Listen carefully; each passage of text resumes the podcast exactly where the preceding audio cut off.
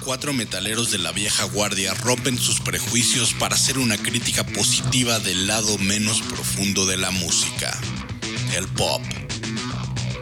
Metaleros hablando de pop.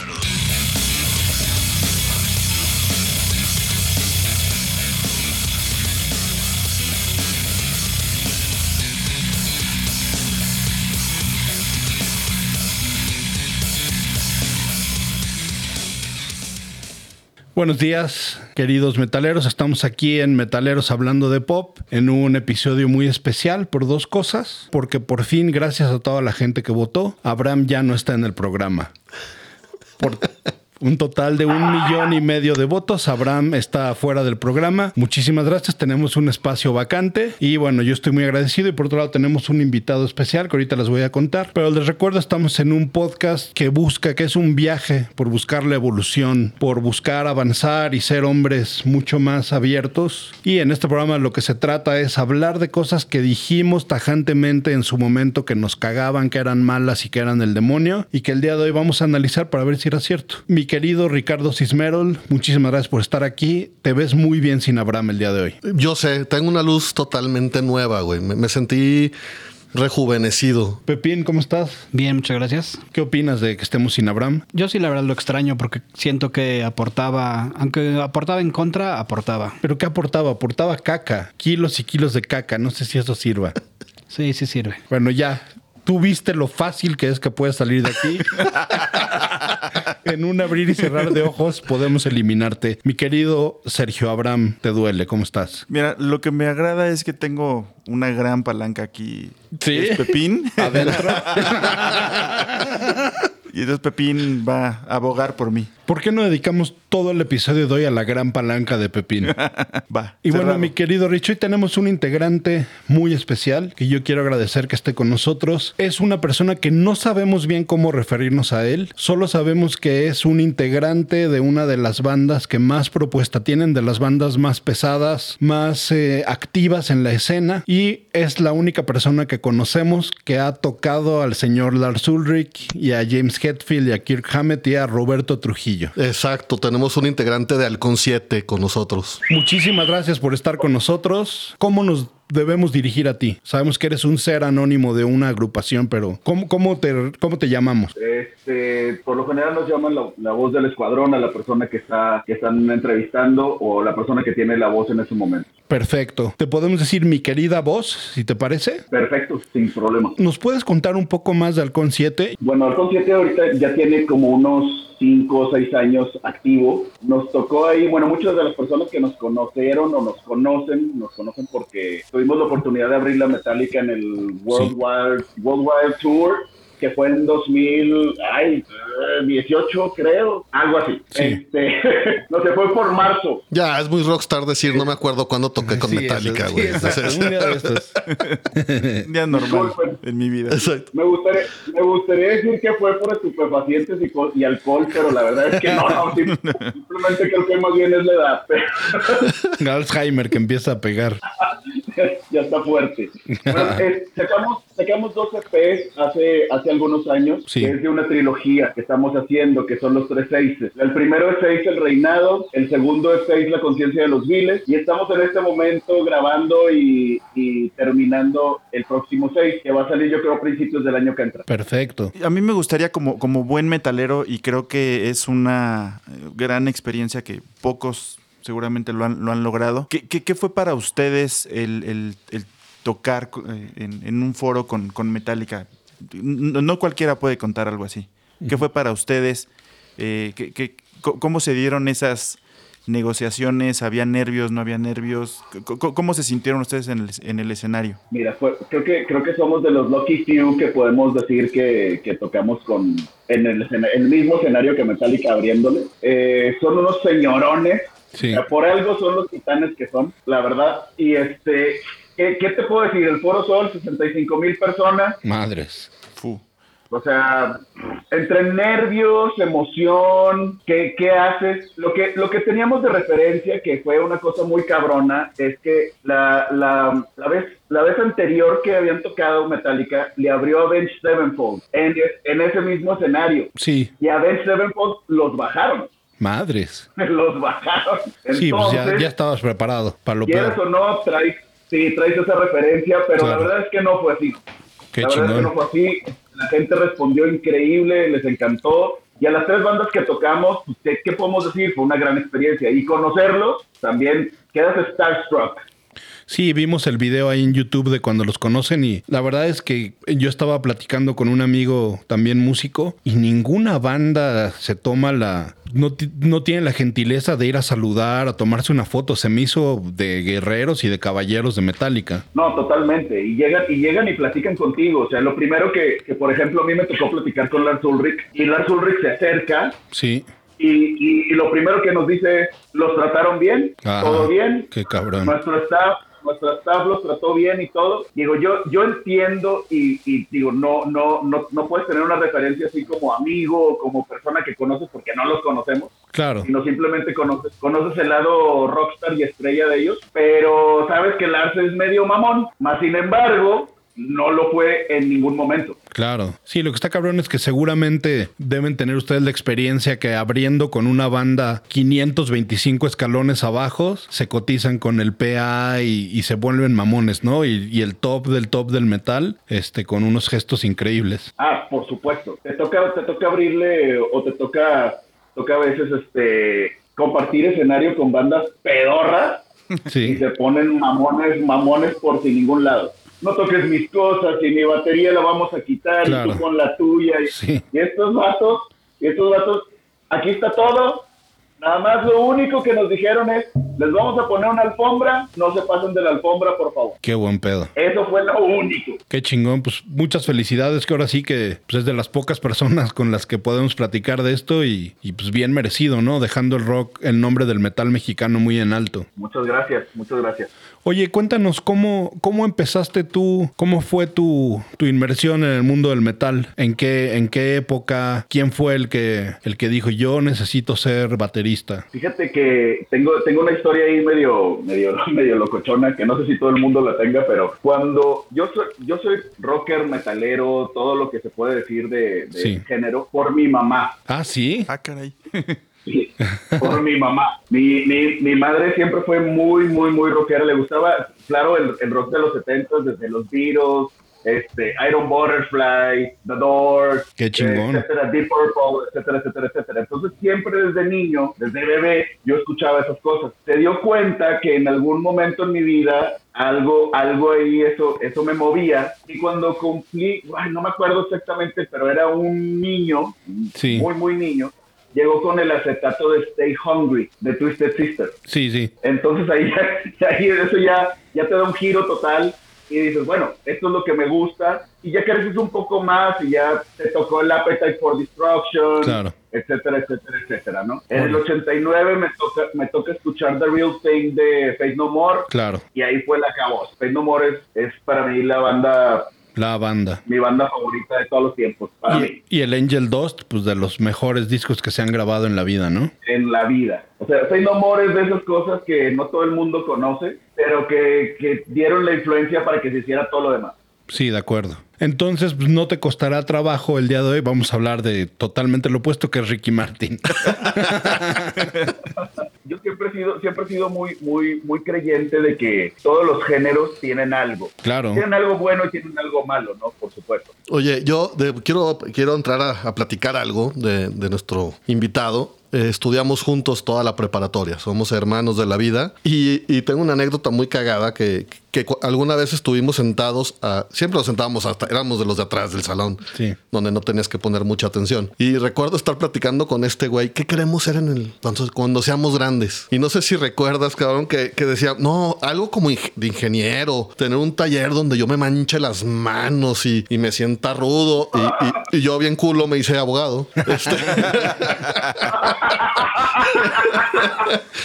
y tú, de alguna manera, güey, sí estás haciendo más allá del rock, eh, sí te ensucias las manos en tu día a día, güey, con trabajos de hombre, de verdad, cabrón. Entonces te, te felicito por eso, tú sí cumpliste. Pues no, no, no tan de hombre, pero como dice, como dice uno, como decían un- algunos de mis conocidos, todo eso que haces lo haces porque no saliste a buscar trabajo, huevón.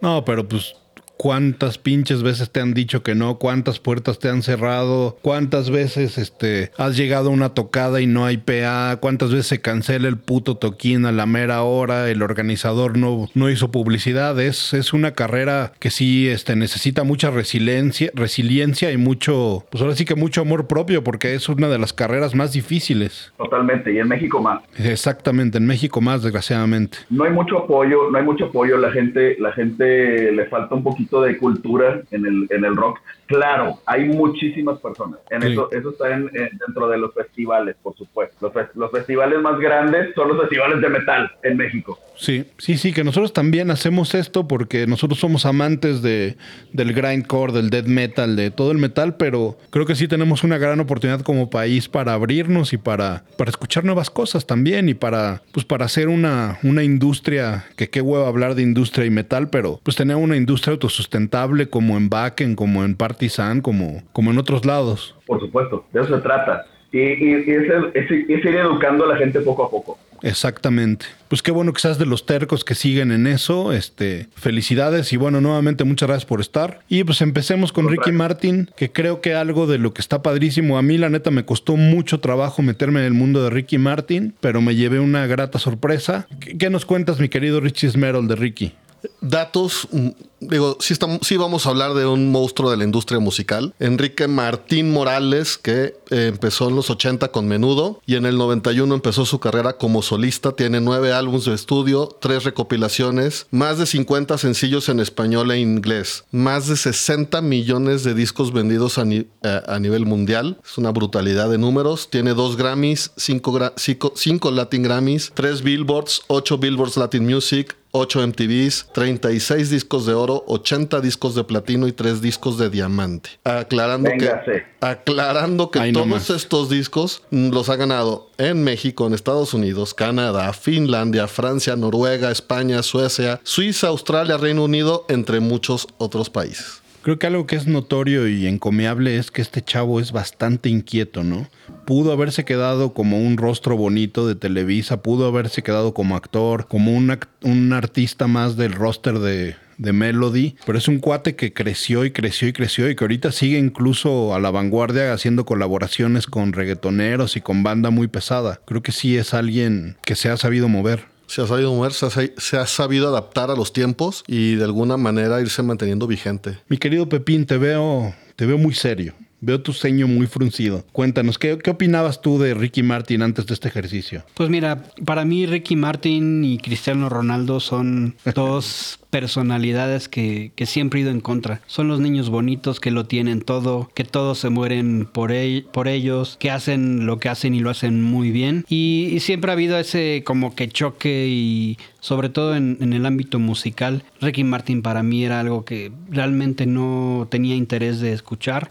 Afortunadamente este ejercicio me ha abierto la visión bastante y he reconocido que Ricky Martin pues no, no, no era solamente la cara bonita y la personalidad que veíamos todos en, en la tele, en la música, en el, en el radio, en todos lados. ¿no? Sí es, ha sido para mí un abrirme los ojos a algo nuevo. Y a ver, mi querido Blam, hablando de eso, ¿qué tan bonita es la cara de Ricky Martin en tu opinión? No, pero el tipo es guapo. Háblame más. Ábrete. Profundiza. Describe sus ojos. No, pues es un güey que, le, como decía Pepín, pues tenía todo, ¿no? O tiene todo. Ábrete, ábrete. Vamos, respira. Cierra los ojos, imagínate los, sus bíceps. No, ¿tú qué sentías por Ricky Martin? No, yo en realidad de, de Ricky Martin me, eh, creo que ha sido de, y quiero aquí eh, hacerlo público, ha sido de las cosas más difíciles que he vivido contigo, amigo. Sí. Puta, y eso que es de- road trips con tri, contigo, güey, ronquidos, güey, pe- pedas. ¿Estás diciendo que ronco? Eso es lo peor que hemos vivido varios contigo, güey. Es como dormir con un pinche camión, ¿no, güey? Pero a ver, pendejos, ¿por qué van dormido conmigo? Pinches imbéciles. O sea, yo sí he dormido con él porque es mi carnal, güey. Y yo tuve que dormir años y años y años. güey. Pero Eso ustedes... por- Yo tuve que dormir con él porque la, la empresa donde trabajamos fue coda y no quiso pagar dos cuartos esa vez, güey. No, quisimos experimentar. Dijimos, estamos en Los Ángeles. ¿Quién va a ¿Qué saber? importa? Aquí no es ilegal. Sí, y sí, fue, ha sido de los grandes retos. La verdad me costó mucho trabajo, pero bueno, creo que logré tra- traer algo de información y compartir. Ahí les va cuál es, cuál es mi situación con Ricky Martin. Sí. Ricky Martin, Ricky Martin tiene un dark side que es lo que lo hizo ser lo que a donde llegó ahorita. Y ese y ese lado oscuro se llama Robbie Draco Rosa. Sí. Robbie Draco Rosa es el que es- era un compañero de él en, en Menudo, que es, es realmente el, el elemento de Menudo que los hizo ser tan famosos como llegaron a ser. Fue por Robbie Draco. Ahora, ¿qué pasa? Ellos estuvieron juntos, Robbie Draco se mete en estupefacientes y demás cosas porque es, una- es un ser muy oscuro Sí. y, y se pone a hacer un rock muy interesante. Le- desde, hace, desde, desde los primeros discos de Ricky Martin que ya se veía venir, que no eran muñecos de papel ni ningún mugrero de esos televisos, este, empieza a hacer cosas muy interesantes, fuego de noche, nieve de día, etcétera, etcétera, etcétera, hasta que llega Living la Vida Loca, que es de Robbie Draco Ross Sí, claro. que Robbie Draco, de hecho, eh,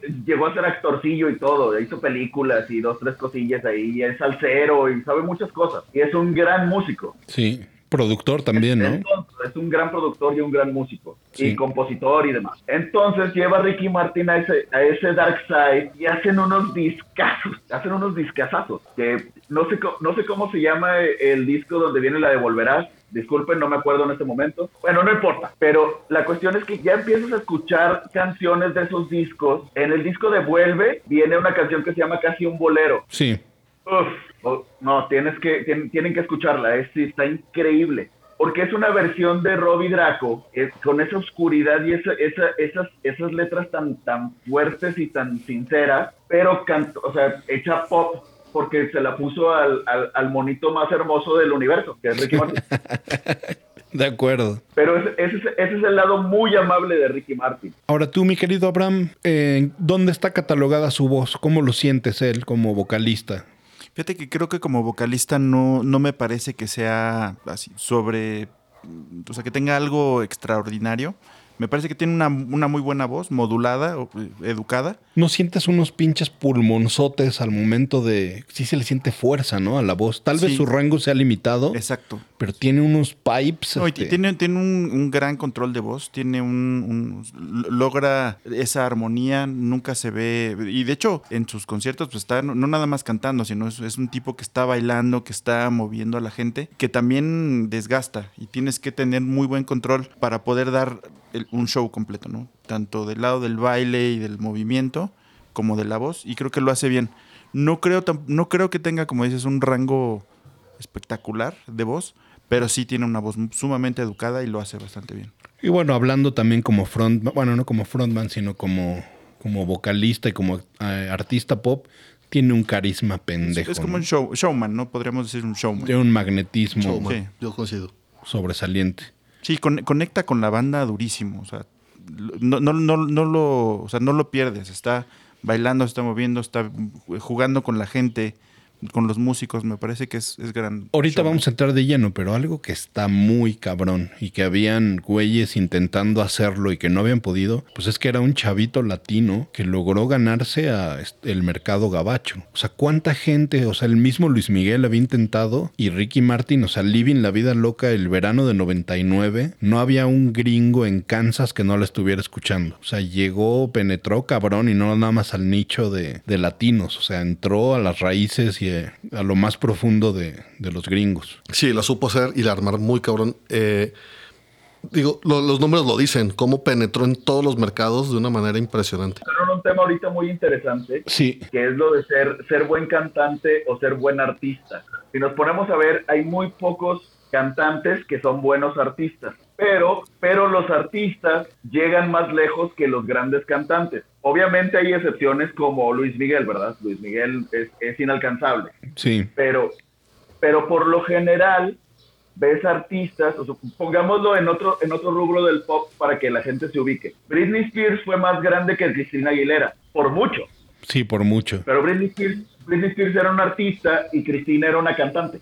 Claro, totalmente. Y Qué buen dato. Ricky Martin tiene un, po- tiene un poquito de los dos. Sí, totalmente. O sea, trasciende, trasciende lo que es la persona por su capacidad meramente interpretativa. Tienes toda la razón. Sí, totalmente. O sea, transmite, este, conecta con las personas, les, les mueve algo al momento del que está él arriba del escenario. O sea, se ve que no es un cabrón que, a diferencia de otros güeyes que luego no pueden ni salir al escenario o hacer giras, se ve una disciplina brutal. Sí, se lo toma muy en serio. Es, es su chamba y, y así se la toma. Mi querido Abraham, ¿tú con quién la podrías, con qué vocalista metalero lo podrías comparar? Yo creo que podría ser Chris Cornell, un buen ejemplo. Ha tenido una evolución y ha, ha salido de, de una gran banda como solista. Después consolidó otra gran banda y, y que es, bueno, Audioslave lo que hizo y lo que tiene de solista es muy bueno. Su carrera solista también Sí. está bueno porque empezó con el Euphoria Morning, que era pues algo sí podría ser como una evolución de Soundgarden, pero después se fue totalmente al pop con un disco que le produjo Timbaland en donde él salía rompiendo una guitarra como una señal muy clara. Entonces tal vez esa inquietud, esa, esas ganas de seguir eh, avanzando el arte puedan compararse con él. Y aparte, eh, el dejar de lado un poco el grunge, con lo que hizo Chris Cornell, es bien difícil porque era, es de los íconos. A mí, Sí, claro. y, y si, y si nos vamos a ese, a ese rubro del grunge, me parece que lo hizo incluso mejor que, que Vedder, ¿no? Que Eddie Vedder. Ah, no, claro. Eddie Vedder creo que lo ha intentado y sí hay mucha gente que lo sigue, pero no creo que haya podido lograr lo que hizo Chris Cornell. Sí, que en paz descanse. Sí. Ahora, mi querido Rich, en la primera etapa de los noventas de, de Ricky Martin, cuando cantaba Fuego contra Fuego, El amor de mi vida, Dime que me quieres, te extraño, te olvido, te amo, ¿qué, qué sentimientos te genera? ¿Qué piensas de esa etapa? Uf, uf, uf. Mira, en esa etapa, y nuestro invitado no me va a dejar, no me va a dejar mentir, güey. Yo era un tetazo, güey. O sea, yo le. ¿Tú? O sea, era un tetazo de ser. Sí, güey. y, y la risa es la que chinga, güey.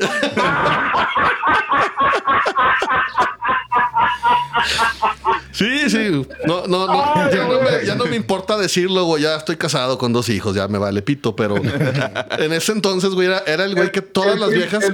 El primer paso es aceptarlo, güey. Totalmente, güey, totalmente. O sea, yo era el que todas las viejas querían como amigo, pero jamás como novio, güey. Ya sabes. Y este, y este Frenzoneado pendejo. hasta la muerte. Sí, güey. Y este pendejo era el que cogía en, el, en la mesa del el maestro con la maestra, güey. Ya sabes. O sea, este. Entonces, todas estas rolas, güey, yo las cantaba con un sentimiento muy cabrón, güey, porque había una. Había una chava, la, la chava preciosa del salón que yo duré enculado años, güey. Saludos, Rocío, gracias por siempre mandarme a la chingada. este. este. Güey, eres un pendejo, güey. Y hasta- todas estas rolas me- me- sí las cantaba, güey, las cantaba con sentimiento, este, en, en posición fetal en mi cuarto, güey. Bañándote con agua güey. caliente, tomándote un té de jazmín y un cincol.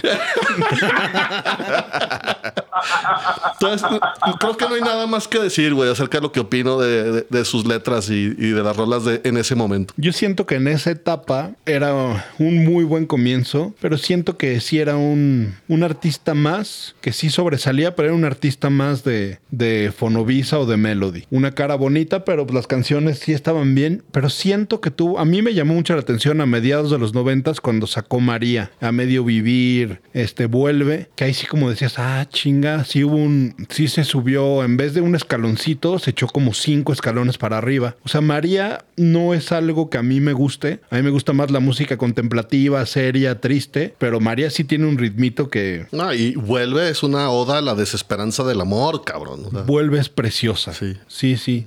Y bueno, pues también cuando, antes de, de esta onda de, de ya el dominio mundial, pues cuando le toca el, este, la canción de Francia 98 de la Copa de la Vida y la bomba, ya era totalmente otra cosa. ¿Qué opinas tú, mi querido Abraham, de la bomba? que es, es una. Es un, justo es una. Fue una bomba. Fue Sí. algo que reventó durísimo, retonó en todos lados y, y- y hizo que todo, el mundo volteara a verlo. Sin- aunque no lo conocieras, dices, bueno, ¿y este güey de dónde salió? ¿Qué, Pero sí qué es hizo?". desmarcarse Sí, sí, sí. 20, 20 carriles, ¿no? O sea, sí está cabrón. Y, y también creo que lo mismo.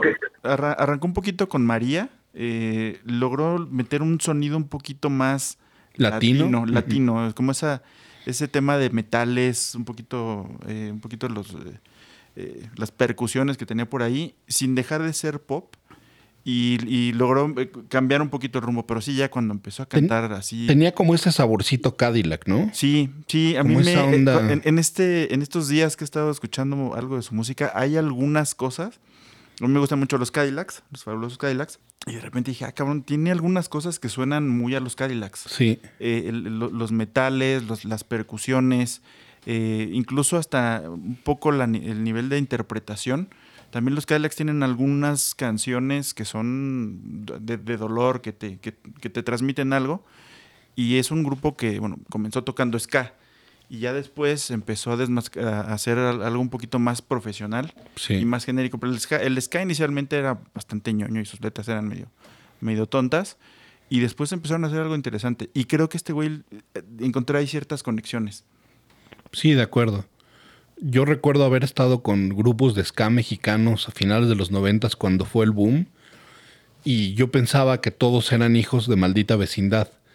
Pero el común denominador cuando yo les preguntaba qué onda, de dónde salió tu banda, que me decían, el día que yo vi el video de Matador, dije, necesito hacer una pinche banda. Sí tenían un jale cabrón. Sí. Y, y- y- y bueno, ya tenían algunos años en la escena. Los Sí. Empezaron en el 80 y- 84 Sí, por sí. Y de hecho, sus primeros discos son eh, ska muy básico, no eran algo sobresaliente, pero sí, cuando salió el, Vasos Vacíos, que es una recopilación, ahí se fueron al cielo. Y el, eh, algo que también hicieron interesante fue eh, grabaron dos canciones con Celia Cruz. Y, bueno, la que más conocemos es, es Vasos Vacíos. Y también eso eh, rompió un poco el esquema de, mm, del, del- del el rock, que, era, que le llamamos el rock en español. Eh, logró conectar con, con otras, eh, eh, como abrirlo, vaya. Que no, no solamente tenías que seguir tocando lo mismo o que seguías, te- si eras ska, tenías que seguir tocando ska. Sí. Eso creo que se me hizo interesante. Regresando al tema de Ricky Martin, creo que también él hizo algo similar. Eh, empezó con baladitas, como decías, un, un- un artista eh, completo, pero Sí. como muy encasillado en, en- en un Sí, solo que sobresalía, Sí. pero nomás un poquitín. Y ya de ahí empezó a hacer cosas diferentes, empezó a meter eh, el tema de eh, estos temas latinos y le empezó a abrir puertas. Y aparte, entró como, como decían, por la puerta grande, con algo muy latino, pegándole a- a- a- al- al mercado anglosajón. Pues ahora si les parece con esto vámonos al verano de 99, que si se acuerdan este en este verano pues fue cuando los latinos empezaron a, a ponerse de moda en el gusto gabacho y, y qué nos puedes decir mi querido Pepín que había en la cultura general en 99. Pues justo lo que comentas, en el mercado a nivel mundial, Ricky Martin estaba compitiendo con un Enrique Iglesias que estaba pegando durísimo en Europa y que se estaba dando a conocer en América, ¿no? 1999, eh, hablando de México, fue durante la presidencia de Ernesto Cedillo Ponce de León, casi el final de la peor crisis económic- económica de México. Eh, en el mundo, 1999 nos quitó a el señor Paco Stanley, Y eso sí dolió cabrón. pero nos regaló a Cristian Nodal. Eh, la música, pues, era.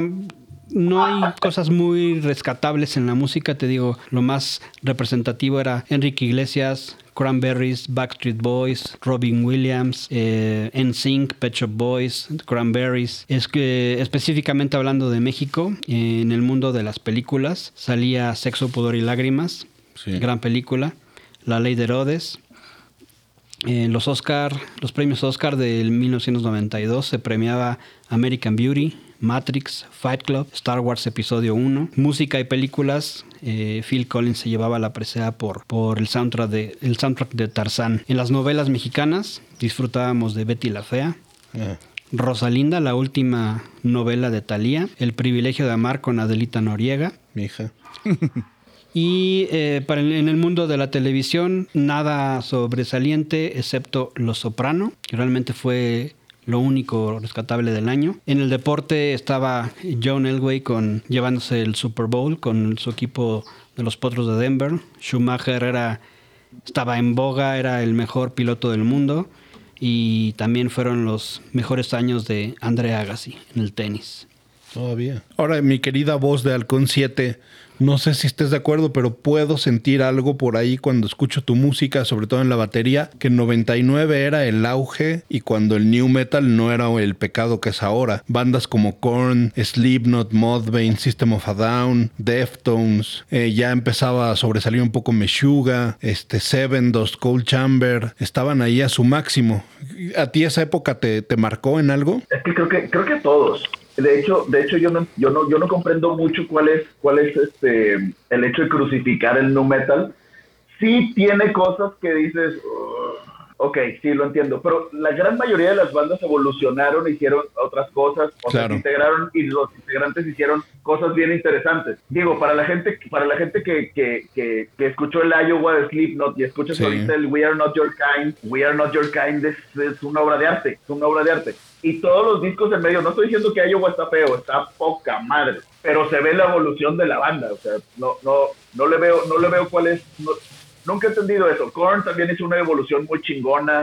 Los Deftones. únicos que creo que no evolucionaron tanto fue Limp Bizkit. Sí, Limp Bizkit creo que, mira, yo, yo te soy sincero, ahora con los años y que estoy envejeciendo, empiezo a entender Limp Bizkit. Yo, la- el primer contacto que tuve con ellos fue con Counterfeit y me pareció una rola muy buena en esa época. Cuando salió Nuki, definitivamente, pues ahí no pude entenderlo, pero, pero también, pues era una banda que, que Fred Durst andaba con Britney Spears, ¿no? O sea, nada más. Estaban en la cima del mundo. Sí, exacto. Eh, ellos lo que hicieron es que aprovecharon el momento. Exactamente. Está chingón. Sí, te- te- tiene, tiene- tiene te- que ser así. Tenían muchas rolas, eh, eh, encontraron yo creo que un, un- un nicho de mercado. Sí, Porque Korn, digo, a mí fuera, fue y sigue siendo de mis bandas favoritas. sí. Pe- eh, pero era, era difícil, era oscuro, era, era Sí. complicado. No, no, no cualquiera te aguantaba un buen rato de Korn. Y estos güeyes como que dijeron, vamos a hacer algo similar, Sí. un poquito más abierto, Sí. más pegajosón, incluso más rítmico, más, no sé. más. una nueva iteración del. New Metal. Eh, después salió Linkin Park y hubo un montón, ¿no? Donde ya la evolución es, tenían, yo, yo les decía mucho que tenían los vocalistas los malo buenos, ¿no? Claro. Tenían, tenían el, el malo enojón así. Dragón cantaba, malo y dragón y bueno. el, y el que cantaba, el que cantaba bonito, ¿no? Sí, sí estaba poniendo el new metal muy arriba, Kid Rock, Korn, también estaba NSYNC y Backstreet Boys, pero arribita de ellos, en los número uno, estaba Ricky Martin. Sí. Y Se muy chingaba cabrón. a todos. Y muy cabrón, en ese fue el año que sacó el de Ricky Martin, ¿no? No, el Sí. álbum, ese álbum vendió ciento, no, ca- perdón, 14 millones de copias en todo el mundo y, y, y siete fueron en Estados Unidos. Madres. Madre. O sea, este, así, de, así de fuerte estaba en el mercado anglosajón. Tiene 31 platinos, 7 oros y un diamante. Fue una, un trancazo de álbum. ¿Tú qué, ¿Tú qué nos cuentas de ese disco, mi querida voz de Halcón 7? Donde tiene la canción Living la Vida rock, Loca. El de Robbie Draco y, y que el AIR era Gerardo. Estamos en el Sí, verano. cierto, el, el AIR era Gerardo Rico Suave, ¿verdad? Sí, cabrón. O sea, me- qué pinche, Exactamente. qué pinche combinación de, gente Bueno, que de hecho, Hay sabía. una, historia, hay una historia, hay una historia muy interesante que cuenta, que cuenta este Draco, Sí, que, que, él, que él venía de, no sé si de Puerto Rico a Miami, y que escribió la canción en el avión. madres. Él escribió toda la canción en el avión y que llegó y que le dijo a Ricky, pues, oye, mira, esta es la canción que te tengo, que le- la hicieron y pues toda esa historia de, a partir de eso. Dominación mundial a partir de eso. Sí, World Domination a raíz de eso. Sí, está muy cabrón. Ahorita tocaba, toca- tocaron un tema muy interesante también, que perdón que, los, que, que, que regrese un poquito, Por que es favor. también de Ricky Martin, que hablaban, que hablaban de lo de la Copa de la Vida y todo eso. Sí, sí. Para mí lo que hizo Ricky Martin es que llevó el son latino a, a, a grados, este, ¿cómo se le llama? Eh, mainstream. Claro. O sea, es, digo, porque todo eso son latino, como decían, ya existía con los Cadillacs, existían con estos y con los otros, que sí son mainstream, pero no ese tipo de mainstream, Claro, no ese nivel. no ese nivel. Y este, este señor lo llevó a ese, a ese nivel. Sí, lo llevó a todas las casas de todos los gringos, de todos los latinos. O sea, lo volvió. Creo que esa fascinación latina que había a finales de los dos, de los noventas y principios de los dos miles, se la debemos en gran parte a esos tres. Esa tercia de Gerardo, Ricky Gerardo y Draco Rico Rosa. Suave. Y es que aparte en todos, eh, yo creo que toda la banda latina fue así, órale, to- él, él es nuestro representante, o sea, queremos vernos chingones en el mundo, ahí está, ese güey viene de acá, ¿no? Y eh, era como un orgullo para toda la banda. Sí, claro. Ahora, mi querido Rich, a mí de las cosas en este ejercicio que más me llenó de satisfacción y más me gustó fue su Unplugged de MTV. Qué bárbaro, qué pinche, pinches arreglos. Tiene una onda ahí cubana como de Ray Cooder y el Buenavista Social Club. Tiene una cosa hermosa y muy, este, muy bailable. ¿Qué me cuentas de ese disco? Como, como bien dices, eh, re- reinventó la- sus éxitos que ya eran éxitos, los reinventa prácticamente para este unblog. Le quedaron in- increíbles. Tiene dos millones de copias vendidas, eh, die- 10 discos de platino, 5 de oro y uno de diamante. O sea que ta- tiene, yo creo que nomás con ese disco tiene mucho más reconocimientos que muchos artistas con toda su discografía. Canciones que sobresalgan de ahí. Eh, tiene La Bomba, María, este, Fuego de Noche, Nieve de Día, Volverás, Vuelve, Perdido sin ti, Gracias por pensar en mí. Tu recuerdo, a mí me gusta mucho tu recuerdo con la Mari. Ah, con- sí, es, es- es cierto. Esa se me fue, fíjate, apuntarla y tienes razón. Y esa en particular fue una de las que más gustaron en general al público. Ahora, creo que de los MTV Unplugged es de los que más, más vencieron la, la prueba del tiempo, porque sí hay que ser sinceros. Generalmente el negocio de los Unplugged era agárrate esto que está de moda ahorita, quítale el distor, grábalo, saquémoslo este verano, tengamos rating y bye. Algunos sobrevivieron y hay otros que tú ves que dices, ay cabrón, si estuvo, sí estuvo nada más de un momento y creo que este trascendió. Yo quisiera, ¿qué pasa si lo ponemos a batallar con uno de los grandes unplugs de mi querido Abraham, que es el de Alice in Chains? Interesante ahí el- el- es- esa batalla. Eh, lo- los dos tienen 12 canciones. Eso. Entonces, eh, creo, que, creo que pueden dar ahí, ahí buena guerra. ¿Quieres ponerlos a pelear así? ¿Cómo, cómo, cómo lo prefieren? ¿La uno contra la uno o...? Órale, así. Sí, Sí, sí, porque si no va a estar Sí, dificilísimo. Vale, este, ahí Pepín me vas ayudando con los números, si quieres. Sí. No, eh, no, arrancamos Alice in Chains, eh, el año es 96 Sí. y Nutshell contra Gracias por pensar en mí. Mm, Vas, mi querido Rich. Nutshell. Pepín. Sí, también. Vos. Ay, no, Alice in Chains, perdón. Yo también, Nutshell, Alice in Chains. Vale. La canción número 2, Brother contra Con tu nombre. Brother. Brother también. Yo también, brother. Vos. Sí, yo también. Brother. Aquí, aquí ya va a empezar lo, ¿Sí? La, sí, la fase complicada eh, empieza aquí. María Ajá. contra No Excuses. Inga. No No. excuses contra María. Sí. Creo que vamos a acabar en cero. A ver, Rich. Yo, esta todavía se la vuelvo a dar a ¿A Alice? Alice. Ajá. María. Ay, güey. No, no excuses, indiscutible. ¿Vos? No excuses. Sí, sí. Por mucho. Sí, por mucho. No Excuses, sí. Está bien. Pero, pero cerrado. La verdad es que sí. Aparte, aparte, Ya aparte, compitió. No Sí, sí, excuses, sí. No, sí. No excuses en el unplug está majestuosa. Sí, es una locura. El sonido es increíble. Cabe mencionar que ese unplug es una de las cosas más obscuras que existe, más bonitas, un momento de la vida que Alice llevaba mucho tiempo sin tocar, Lane estaba encerrado y regresan y es, es doloroso verlo. Sí. Precioso, ca. Realmente. Luego la, la cuatro es Tu Recuerdo, que es la, la que decía Pepín muy bonita. con, con la Mari y Tommy Torres contra Sludge Factory. Ahí sí, ahí sí se la doy a Ricky. Sí, tu recuerdo. Sí, también tu recuerdo, aunque me, me mama Sludge Factory y se equivocan muy bien. ¿Vos? Sí, también tu recuerdo, sí, la verdad Sí, sí. sí, yo también. Vaya, este, este, este capítulo está, bueno, ca. La, la número 5 es Perdido sin ti y Down in a Hole. Perdido sin ti, sin pedos. Perdido sin ti. No, Down in a Hole. Ah, Down in a hole. Claro, Down sí. in a hole. Down in a Hole. Sí, sí. no, con la otra yo les dije estaba llorando en la cama durante horas. Sí, pero es que acuérdate que, o sea, acuérdate, es que te trae recuerdos de prepa, güey. Exacto. Sí. Entonces quiere cambiar todos sus votos. Sí. Eso te, eso te pasa por estudiar. Mira, te hubieras brincado a la preparatoria y tan Güey, feliz tan que feliz que hubiera sido, güey.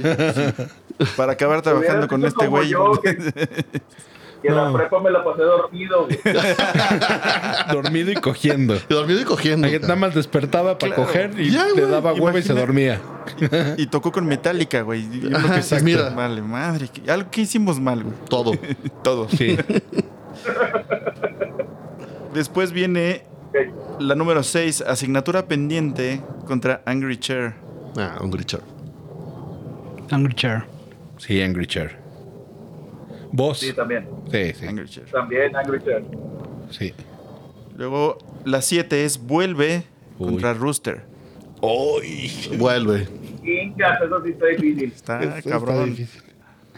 Ay, creo que sí, Rooster. A mí me gusta Rooster. Puta, sí, no puedo. Me encanta Vuelve, me encanta esa versión, pero Rooster está cabrón. Rooster. Hijos, yo sí, ahí, sí- ahí sí estoy en una pinche disyuntiva bien gacha. Gachas. No, vuelve, me voy por vuelve. pero- ¡Uy! Yo también, yo también voy con Vuelve. ¡Ay, Digo, cabrón! muy cerrado. Muy Pero cerrado. sí, creo que Vuelve es una gran rola. Sí, sí, sí, bien, bien, me gustó esta. Y, y vaya que me gusta la de Rooster. Pero Sí, no, es una- Sí. Increíble. Eh, después la 8 es Lola Lola y Got Me Wrong. Rich, Alice. Alice. Sí, Alice también está, no me acuerdo cuál es. Sí, Alice. Got me wrong Sí, también. Alice, Alice. Alice. Sí, Alice. Luego la 9 es Volverás contra Heaven Beside You. Volverás. Ingas, otra vez. Sí. Volverás. Híjoles, volverás. También volverás chingado.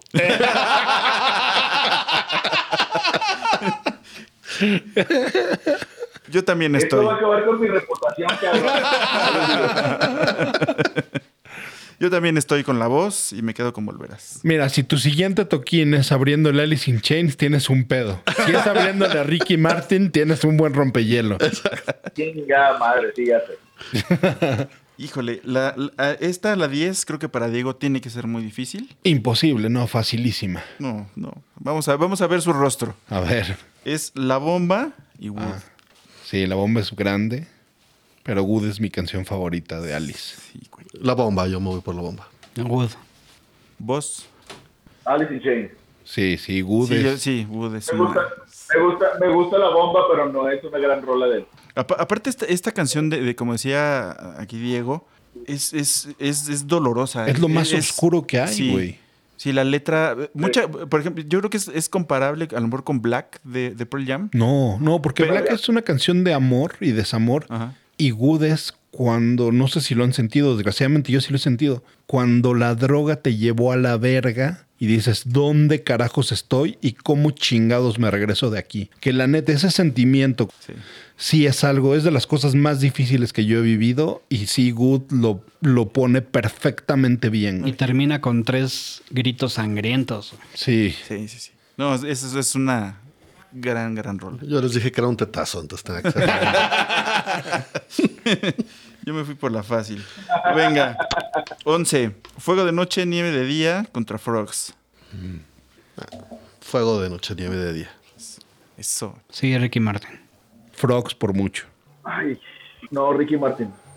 ¿Te das cuenta cómo todos respetamos este, las opiniones? Pero este güey, cuando Diego, si estás en contra de él, hasta hace la demanda que te quiere partir la madre. De que El amague, el amague Sí. con la ceja. Sí, pinche bravucón. Fíjate que a mí Frogs me cuesta trabajo. No, no, es una gran rola. Y también, y por eso me quedo con la de Ricky Martin. Y también el video de Kate del Castillo, en el que ella estaba Locatel. ¿No se Ah, acuerdan no de ese video? no. No, No, no, no me acuerdo, bueno, güey. sí, está bueno ese video. Gran video, güey. Ah, sí lo viste, no mames, güey. Claro, No, ni madre, no tenía MTV ni nada de eso. Y cerramos chile con. no te hagas, te hagas, güey, te tocabas viendo ese video. ¿no? Dejémoslo hasta ahí, no, no digamos por quién. No, no, no. Venga, y la última para cerrar es Pégate y Over Now. Ah, la madre, ¿cuál es la? Cuál?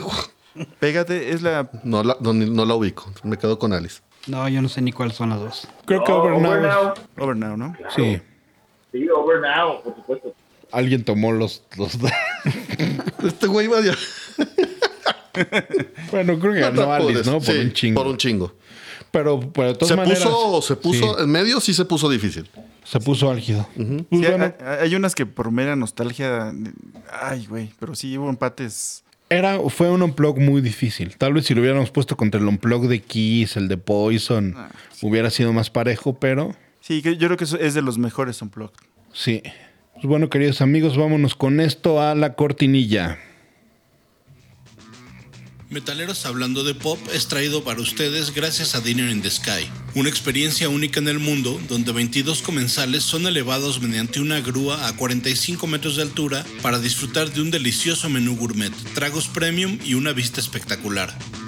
Reserva ya en dinnerinthesky.com.mx y vive una experiencia de altura. Como siempre, muchas gracias a Joan Cordobés y Dinner in the Sky por patrocinar este, este viaje, viaje de, este, de crisis de la Edad Media. ¿Qué podemos concluir, queridos amigos? Ricky Martin es bueno, es malo, es mejor de lo que pensábamos. Yo sabía que tú tenías mucha renuencia en este episodio, mi querido Abraham. Sí, sí, difícil. Eh, aprendí muchas cosas. Eh, valoré e- ese, cuando, cuando lo comparas y lo pones en ese mainstream latino que logró, Sí. pocos lo han hecho. Y, y eso y- y- lleva, lleva colita, arrastró a mucha gente atrás de él para que lograra el éxito en otros países. Entonces eso no cualquiera lo ha hecho y es un gran, gran éxito que tuvo este güey. No sé, no sé si fue su management, no sé si fue su visión. Fue Gerardo. Fue Gerardo. Después de hacer rico suave, Gerardo fue Gerardo. Sí, pero le, pero le funcionó, le funcionó la apuesta. Porque si no, probablemente est- estuviéramos hablando de él con algunos éxitos y seguramente estuviéramos más enfocados a lo mejor en, en su Juego de desempeño. ajedrez. Eh, sí, o en muñecos de papel, ¿no? O, o- o si tenía una bonita cabellera o, o no. Pero, pero sí, me, eh, lo, lo, lo revaloré un poco más.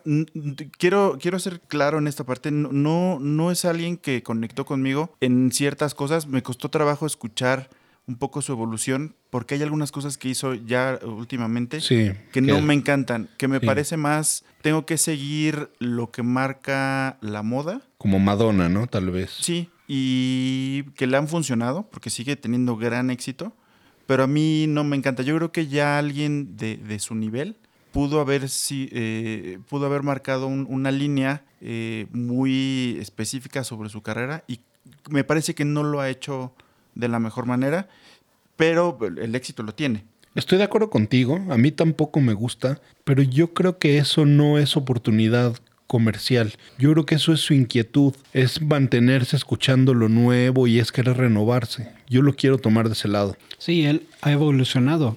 Nosotros cuatro no hemos evolucionado, nos quedamos en cierto gusto musical y, y no hemos apreciado nuevas cosas. Él ha evolucionado como tal vez en su carrera evolucionó YouTube en Sí. un 91 que era dejó de ser rock y se hizo más pop. Y, y Ricky Martin ha evolucionado con, con las tres décadas que ha estado súper vigente y ha sido muy relevante en la escena mundial, no nada más en la mexicana. Cuatro décadas, ojete. Cuatro, perdón. Eso, eso, eso es muy cierto. Pero sí creo que existe el Ricky Martin en el closet y el Ricky Martin fuera del closet. Sí. Ahora, yo, yo iba a marca, mar- marca muy fuerte ahí. Yo iba a decir también eso, que no, no platicamos y me da gusto porque quiere decir que estamos evolucionando. No hicimos ningún chiste homofóbico, no platicamos de esa parte, pero también algo que tiene muy cabrón es que en esa época nadie salía del closet. O sea, George Michael nos engañó mucho tiempo. Yo vi este, sus jeans entallados mucho tiempo inocentemente y ya después el cabrón me salió con que era gay. Pero Ricky Martin salió del closet y sin pedos, no perdió ni medio fan. Sí, no nada. De, hecho, de hecho no, pero sí creo que la, o sea, la evolución de su música se fue más hacia ese lado Claro. que hacia el lado que hacia el lado que en el en el que conquistó al mundo. No estoy diciendo que sea algo malo, obviamente Claro. como ser humano y como músico tienes que evolucionar y como dijeron ahorita ustedes, muy pocas personas lo hacen y lo logran. De acuerdo. Y para su carrera yo creo que fue, fue a favor suya, porque si tenía 100 millones de seguidoras, yo creo que después tuvo tre- 300 millones de seguidores. O sea, le, le agregó un, un mercado que lo apreció y que lo sigue apreciando y lo seguirá, ¿no? Sí, yo creo que es un güey que ha sido muy inteligente en su carrera profesional. Sí. Se supo rodear de un equipo que pensaba igual que él, yo- en el sentido de, de ir para adelante y muy disciplinado en su, Eso. en su día a día para, Sí. para, para estar siempre en el, me- en el mejor momento físicamente, mentalmente. Ya traía de todo, también ya traía conscientemente, yo creo que ya traía todos esos éxitos que a fuerza va a seguir cantando en cada concierto, que, que Sí. le va a hablar a le va a seguir hablando a su primer público y empieza a hacer nuevo material para su nuevo público. Entonces, Totalmente. lo ha hecho muy bien. Ahora yo para cerrar que quisiera preguntarles algo. Yo quiero, mi querido Abraham, que tú sacrifiques una playera tuya metalera por una playera de Ricky Martin. ¿Qué playera sacrificas? Mira, eh, mi primera playera metalera Sí. fue una de Wasp. ¿No fue la de Pablito Ruiz que tenías? No, esa era sin mangas. Ah. Era más como un top. no, yo creo que esa de Wasp podría ser. Y, y- y porque tiene algo significativo. Fue mi primera playera metalera. Muy bien. Mi querido Rich.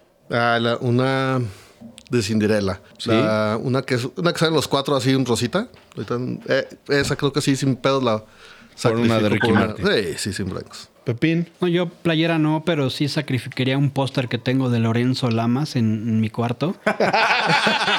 Y lo sacrificaría- Pues eso, si los ves en su época, es el mismo cabrón, güey, ¿eh? Sí, por, por un póster de Ricky Martin en, en Al- eh, Alcanzar una estrella. Muy bien. Mi querida voz de Halcón 7, ¿tú qué sacrificas? ¿Póster o playera? No, una playera, pero creo que creo que no, no, es- no es metalera, pero bueno, una, una de Dolly Parton que tengo por ahí. Ah, esa está cabrón. Esa está muy bien. Esa está chida. Esa está chida, está chida. Pues, Y yo ¿Tú, voy a sacrificar una que tenía de Megadeth de Countdown to Extinction por una de Ricky Martin, pero que se vea bien mamado. A huevo.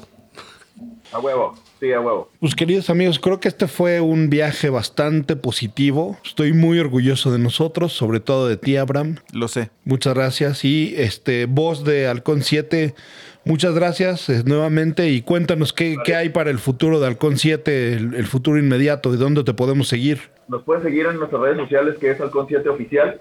Está Facebook e Instagram también, en cualquiera de los dos. Ahí estamos aventando todo el, todo el metal mexicano. Este, va- viene el tercer, el tercer EP, viene el tercer EP. Estamos ahí, les vamos a ir dando poquito a poquito cómo lo, cómo lo estamos haciendo, los productores que se van a involucrar, etcétera, etcétera, etcétera. Qué Va a chingón. estar muy bueno. Qué chingón, pues todo lo mejor y, y muchas gracias. Mi querido Rich, Al te contrario. tengo, te tengo un reto. A ver, venga. Si llegamos a las 200 reproducciones de este episodio en menos de un mes de cuando salga, O sea, es cabrón, en dos semanas. ok, en un año. En dos semanas. Bueno, es más, a las 10 reproducciones. Sí, es que ya, a ver, a ver, en dos bueno, ok, semanas. una semana, una semana. Si llegamos a 200 reproducciones En una semana. Ajá. en una semana, vas a armar una coreografía de la bomba y la vas a subir a nuestro Instagram. ¿Estás de acuerdo? Este pendejo, o sea, según yo ya se me había quitado lo tetazo y quiere que siga haciendo. No, Pero es- va, va. No, es un es una canción cabrona. Sí, sí, una, yo una igual, yo coreografía igual. de Ben Claridad. Sí, hago cualquiera de las dos. Perfecto. ¿Dónde nos pueden seguir, mi querido Rich? Pueden seguirnos en Instagram en Metaleros Hablando de Pop, escucharnos en todas las plataformas de podcast y en YouTube. Pues muchísimas gracias, caballeros. Lo mejor del día para ustedes. Y abur.